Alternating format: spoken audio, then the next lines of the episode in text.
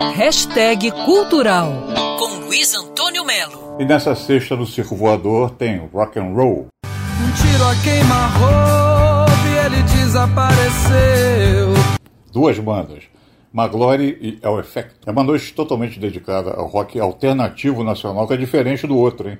E é uma noite interessante porque Maglory vai revisitar as músicas de toda a sua discografia. Foi quando ele voltou pra onde ele morreu. Encontrou ela mais velha, muitos fios brancos nos cabelos. Então ela lhe disse que ainda lhe tinha muito amor.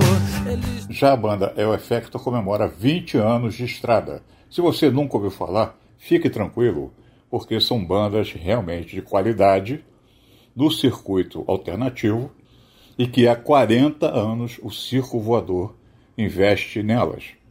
A árvore, quando é cortada, chora e sofre de tal maneira, pois vê que o machado que sangra o seu tronco também é feito de madeira. Se em 82 era Barão Vermelho, se em 82 era Paralamas, se em 82 era Self Boy, os alternativos, vocês viram o que aconteceram com eles. Viraram estrelas nacionais. Agora, a vez de Maglory, é o Effecto e muitas outras bandas que passam por lá.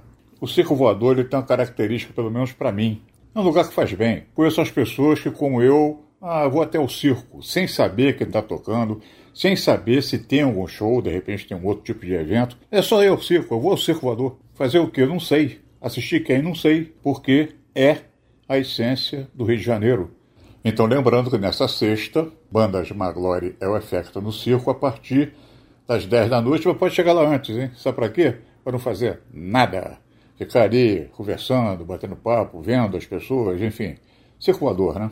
Luiz Antônio Melo para Band News FM. Quer ouvir essa coluna novamente? É só procurar nas plataformas de streaming de áudio. Conheça mais dos podcasts da Band News FM Rio.